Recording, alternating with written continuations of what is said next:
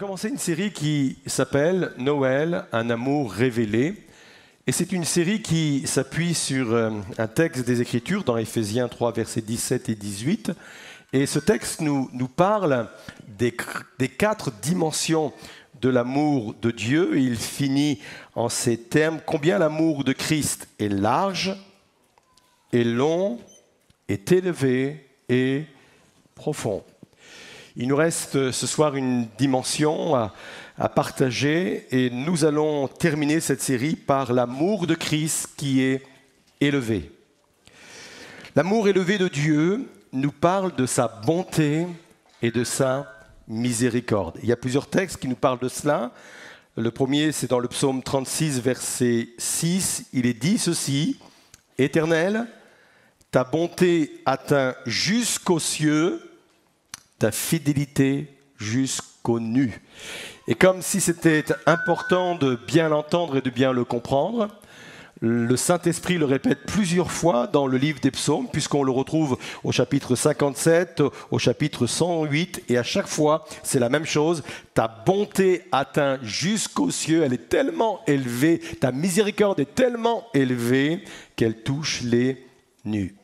Et la bonté et la, et la miséricorde de Dieu, se manifeste d'une façon particulière par quelque chose dont nous avons tous besoin. Elle se manifeste par son pardon. Et je voudrais qu'on puisse terminer et fermer cette, année en, se posant cette, cette question, avez-vous besoin de pardon? Psaume 103, verset 10, Il ne nous traite pas selon nos péchés, il ne nous punit pas selon nos iniquités, mais autant, encore une fois, un amour élevé, mais autant les cieux sont élevés au-dessus de la terre, autant sa bonté est grande pour ceux qui le craignent, autant l'Orient est éloigné de l'Occident, autant il éloigne de nous nos transgressions. Oui, je voudrais qu'on puisse euh, terminer cette année en répondant à cette question. Avons-nous besoin d'être pardonnés? C'est la période des bilans, c'est la période où on arrête les comptes, c'est la période où il faut parfois effacer des ardoises, c'est la période où il faut recommencer à zéro avec de nouvelles données. Et ça tombe bien parce que Dieu, par nature, aime pardonner. Je ne sais pas vous, mais moi, il m'arrive de me poser régulièrement cette, question, mais Dieu t'en a pas marre À chaque fois que je viens de te voir pour te demander pardon, t'en as pas marre de me pardonner à chaque fois? Parce que je vais vous faire une petite confession. Chaque année, j'ai besoin d'être pardonné. Quand je dis chaque année, ce n'est pas une fois par an, c'est régulièrement. Et vous ne pouvez même pas imaginer le nombre de fois où j'ai besoin d'être pardonné. Vous ne pouvez même pas imaginer le, nombre de fois où j'ai besoin d'entrer dans la présence de Dieu et de dire Pardon, Seigneur, pardon. Et à un moment donné, je me pose la question, je me dis Mais Seigneur, je vais commencer à te fatiguer. Hein. Je, vais, commencer à, t'épuiser parce qu'à un moment donné, tu vas dire Bon, allez, d'accord, allez, allez, allez. Et puis, recommence, recommence pas. Hein. Et puis, non, écoutez bien ceci c'est un point doctrinal extrêmement important. Dieu ne se lasse jamais de pardonner parce que ça fait partie de sa nature. Ésaïe 43, verset 5 dit ceci, Je suis le Dieu qui pardonne vos péchés. Et pourquoi il le fait? À cause de qui je suis. En d'autres termes, à cause de ma nature. Je ne peux pas faire autrement. Même si je voulais faire autrement, je ne peux pas le faire parce que ma nature, ce que je suis, le fait que je suis Dieu, me pousse, m'oblige à pardonner. Moi, je ne sais pas vous, mais moi, ça m'encourage. C'est un puissant encouragement. Dieu ne se lasse jamais de pardonner parce que ça fait partie de sa nature. Alors on va se poser une première question.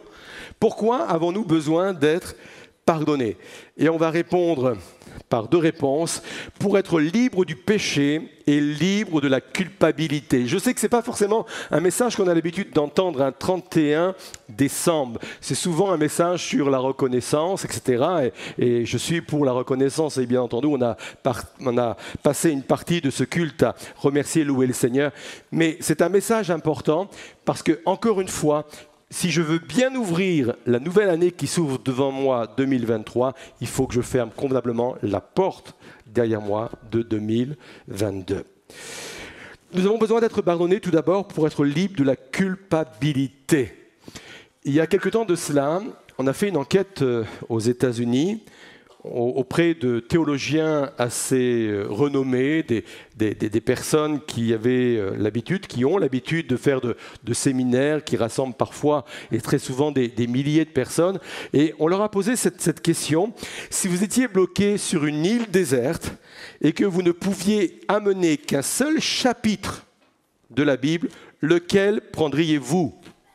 Et on aurait pu s'attendre à autant de, réponses que de personnes.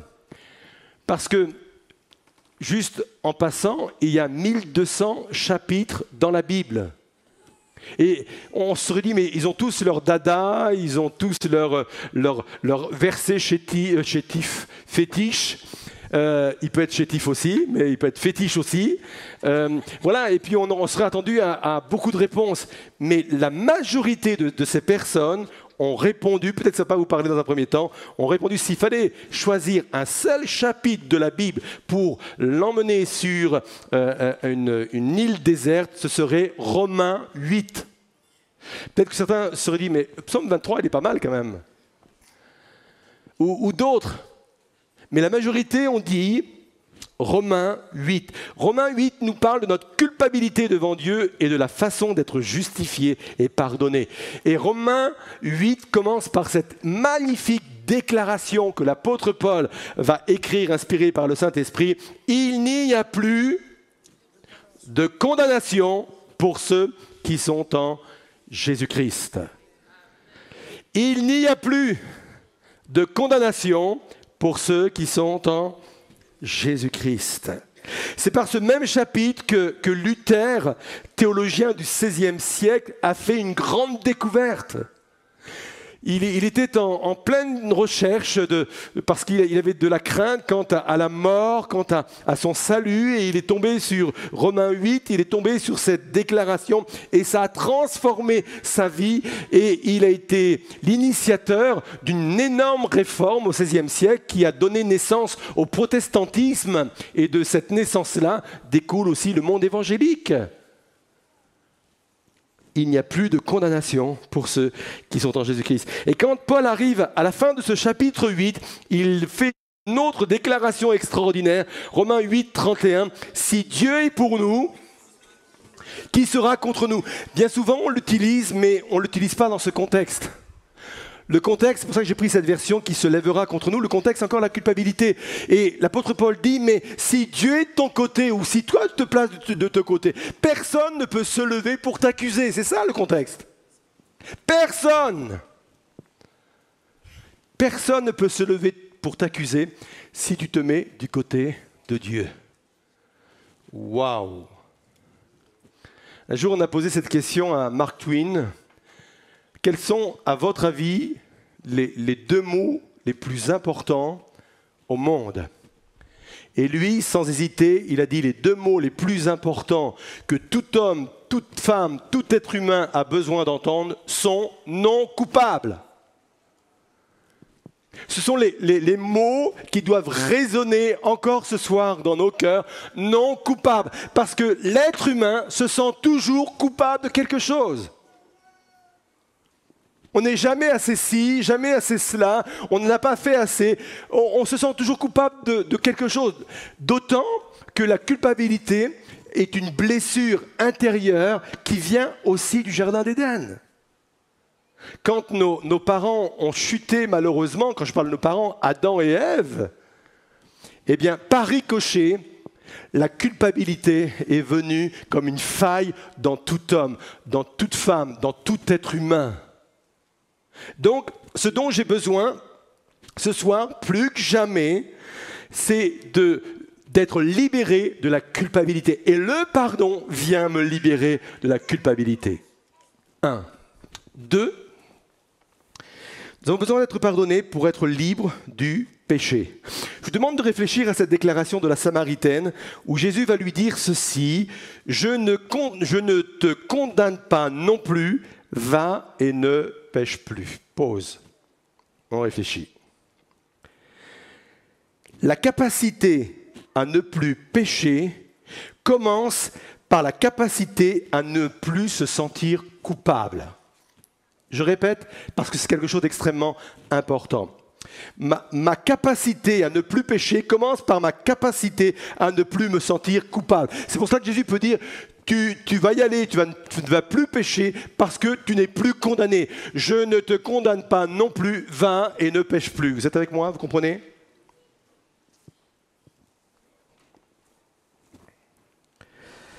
C'est quoi le péché? Le péché, c'est la désobéissance à la loi de Dieu. Et j'aimerais une bonne fois pour toutes qu'on puisse bien comprendre que la loi de Dieu, elle est bonne. Elle est excellente. La loi est tellement bonne que des nations s'en servent pour gérer leur pays, l'ont inscrit dans le code pénal de leur pays. Par exemple, la majorité, pour ne pas dire tous les pays au monde, ont inscrit dans leur loi, tu ne tueras point. Tu ne voleras point. Et quand Dieu nous a donné une loi, il l'a donnée pour non pas nous, nous nuire, mais pour notre bonheur. Et ça, on n'arrive pas toujours à le comprendre. Imaginez que Dieu ait créé des placards et qu'il ait mis dedans que de la bonne nourriture. Et qu'à un moment donné, il nous dise, d'accord, mais tu ne vas pas sous l'évier, tu ne prends pas la javel et tu ne la bois pas. Et pourquoi va-t-il dire ça? Parce qu'il veut notre bonheur. Parce qu'il veut que nous, nous soyons heureux. Il a certes créé la javel, mais pour l'utiliser dans un certain cadre, pour certaines choses, mais pas pour faire n'importe quoi avec. Et le monde, en fin de compte, est géré comme cela.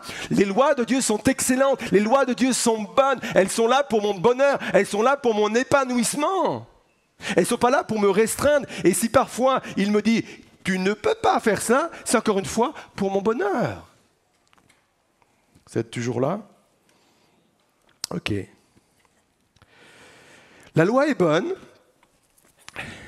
mais elle est incapable de me changer. J'ai beau la lire, j'ai beau être devant, j'ai beau qu'on me la dise, t'as pas le droit de faire ci, t'as pas le droit de faire ça. Je, je trouve que c'est excellent, je trouve que c'est bon, mais elle a aucune puissance. La loi n'a aucune puissance pour me changer. La preuve, c'est que malgré que certains pays ont adopté les lois de Dieu, vous avez des personnes qui continuent à tuer, qui continuent à voler. Pourtant, la plupart savent que c'est pas bien. Il y a aussi dans, la parole de Dieu l'exemple de David dans, le psaume 119, pour ne prendre que lui, à plusieurs reprises, même à sept reprises, il, va, dire ceci, je prends plaisir à ta loi. Et, et David était sincère quand il disait cela. J'ai vraiment du plaisir à lire, à comprendre et à recevoir tes commandements et ta loi. Et pourtant, David va être un pécheur comme tout le monde, et même il est allé très loin, puisque non seulement il a commis l'adultère, mais il a commis aussi le meurtre. La preuve que la loi est excellente, la loi est bonne, mais elle n'a aucune puissance pour me changer et me transformer. Mais elle a une particularité, c'est que la Bible dit que la loi me conduit à Christ. Qu'est-ce que ça veut dire? Ça veut dire que la loi est en train de me dire, voilà comment tu devrais être, mais par toi-même, tu ne peux pas. Et pourtant, cette loi va te rendre heureux. Pourtant, cette loi, elle est pour ton épanouissement. Ben, comme tu ne peux pas, ça veut dire que tu as besoin d'un sauveur. Ça, veut dire que tu as besoin de quelqu'un qui, puisse te débarrasser de, de ce péché pour que tu puisses vraiment remplir pleinement les attentes de Dieu, les exigences de Dieu. Deux conseils pour remporter la victoire sur le péché. Un, premier conseil, marcher dans la lumière. 1 Jean 1, verset 7 dit ceci, Mais si nous marchons dans la lumière, comme il est lui-même dans la lumière, nous sommes mutuellement en communion et le sang de Jésus, son Fils, nous purifie de tout péché.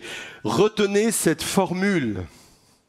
Avant d'être brillant, il faut être transparent. Je répète. Avant d'être brillant, avant de briller dans la vie spirituelle, avant de briller même dans ta vie professionnelle, avant de briller dans ta vie tout court, avant d'être brillant, il faut être transparent. Et être transparent, c'est marcher dans la lumière, en toute sincérité.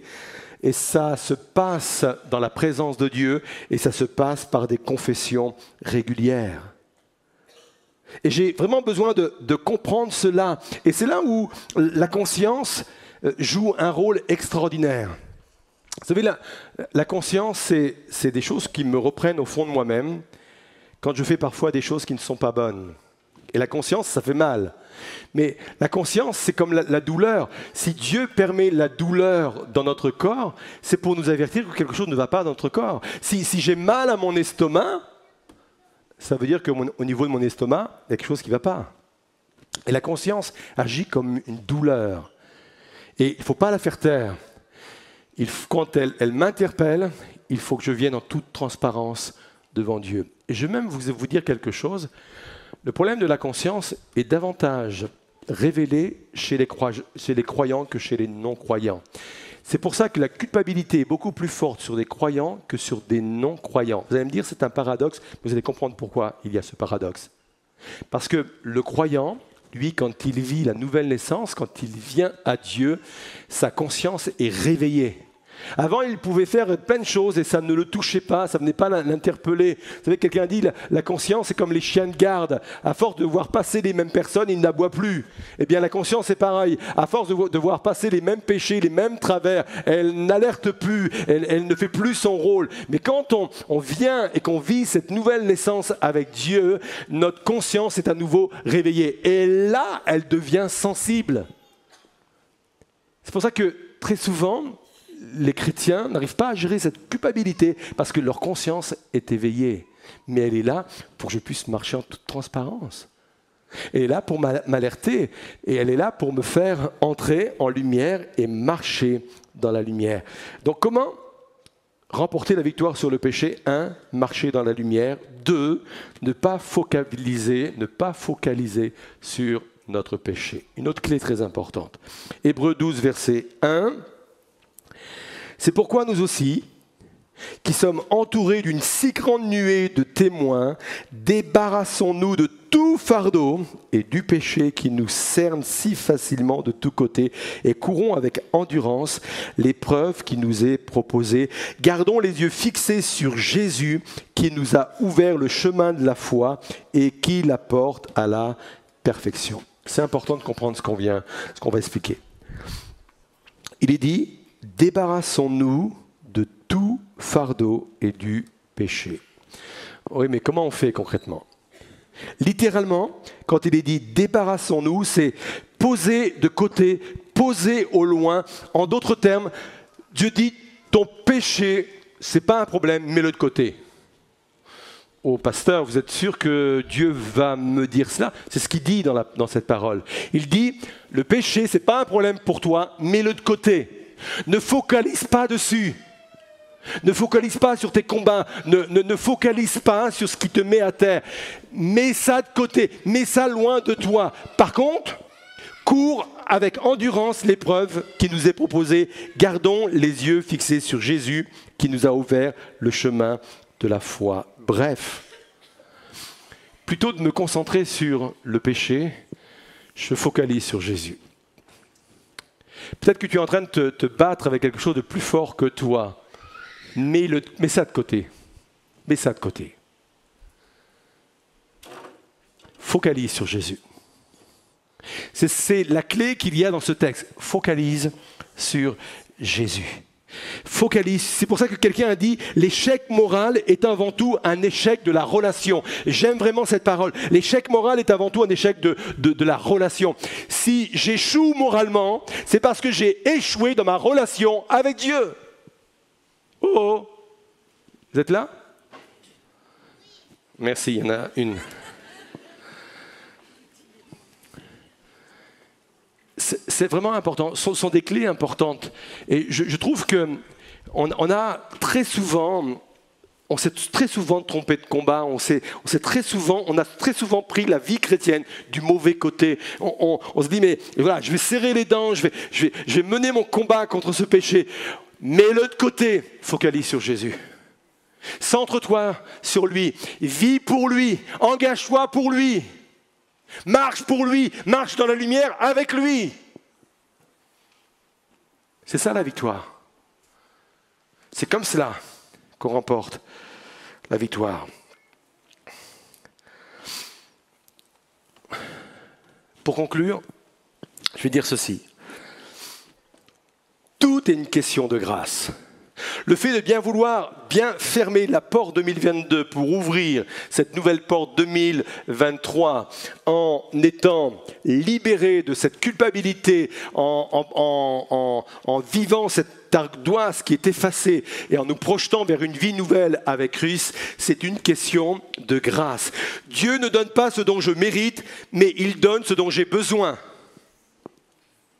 Dieu me pardonne non pas parce que je suis bon, mais il me pardonne parce qu'il est bon. La grâce vient briser la transaction.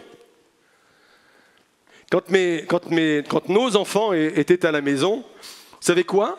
On les nourrissait. On était des bons parents, hein Mais on les nourrissait non pas parce qu'ils faisaient la vaisselle,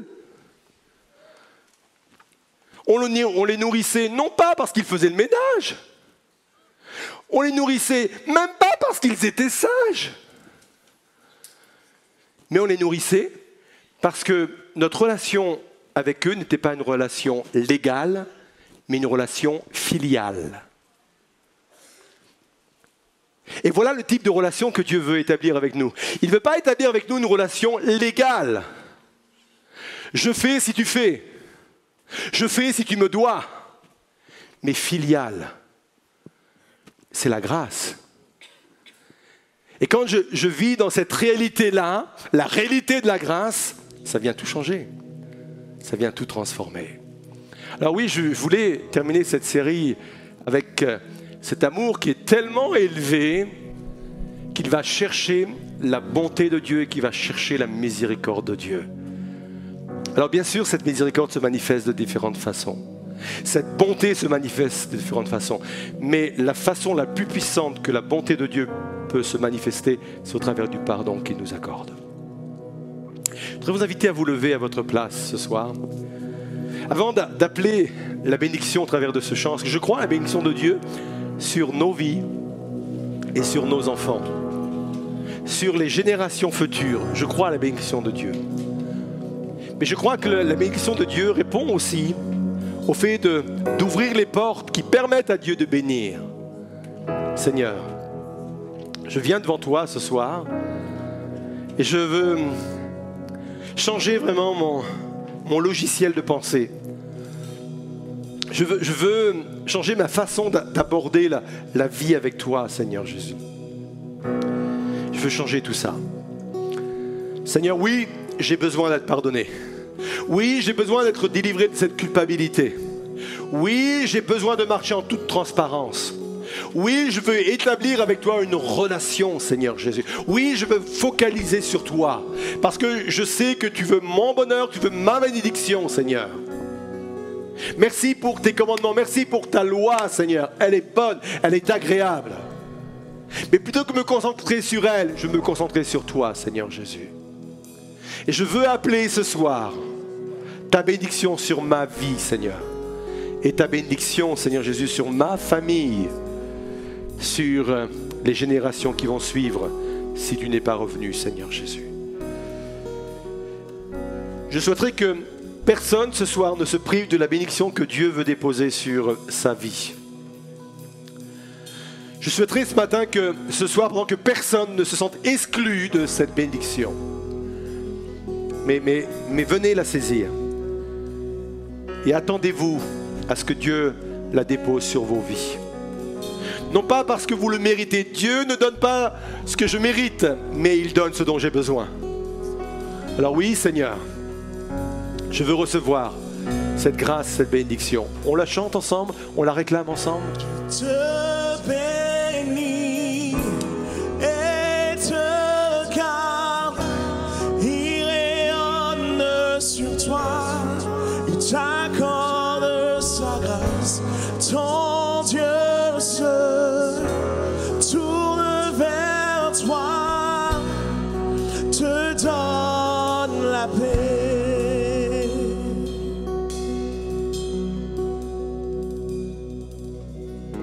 To turn.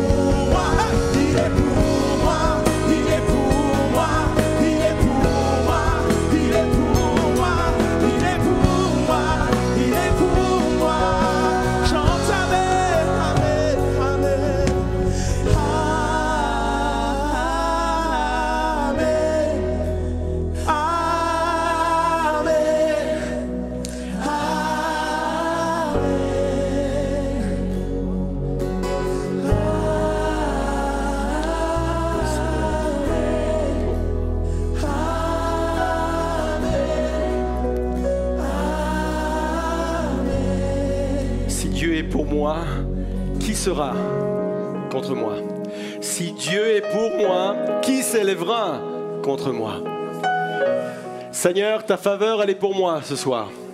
Je veux marcher en nouveauté de vie, Seigneur Jésus. Je veux marcher, Seigneur, sur un nouveau chemin avec toi, vers de nouvelles victoires, vers de nouvelles réussites. Seigneur, parce que tu es avec moi. Et si tu es pour moi, personne, personne ne peut se lever contre moi. Oh! sur toi pour générations, ta famille et tes enfants enfants leurs enfants. Que sa présence, que sa présence t'environne avec toi à tes côtés. Qu'elle t'inonde et t'entoure. Il est pour toi, il est pour toi. Dès le matin, hey! à chaque pas, ayant sur toi,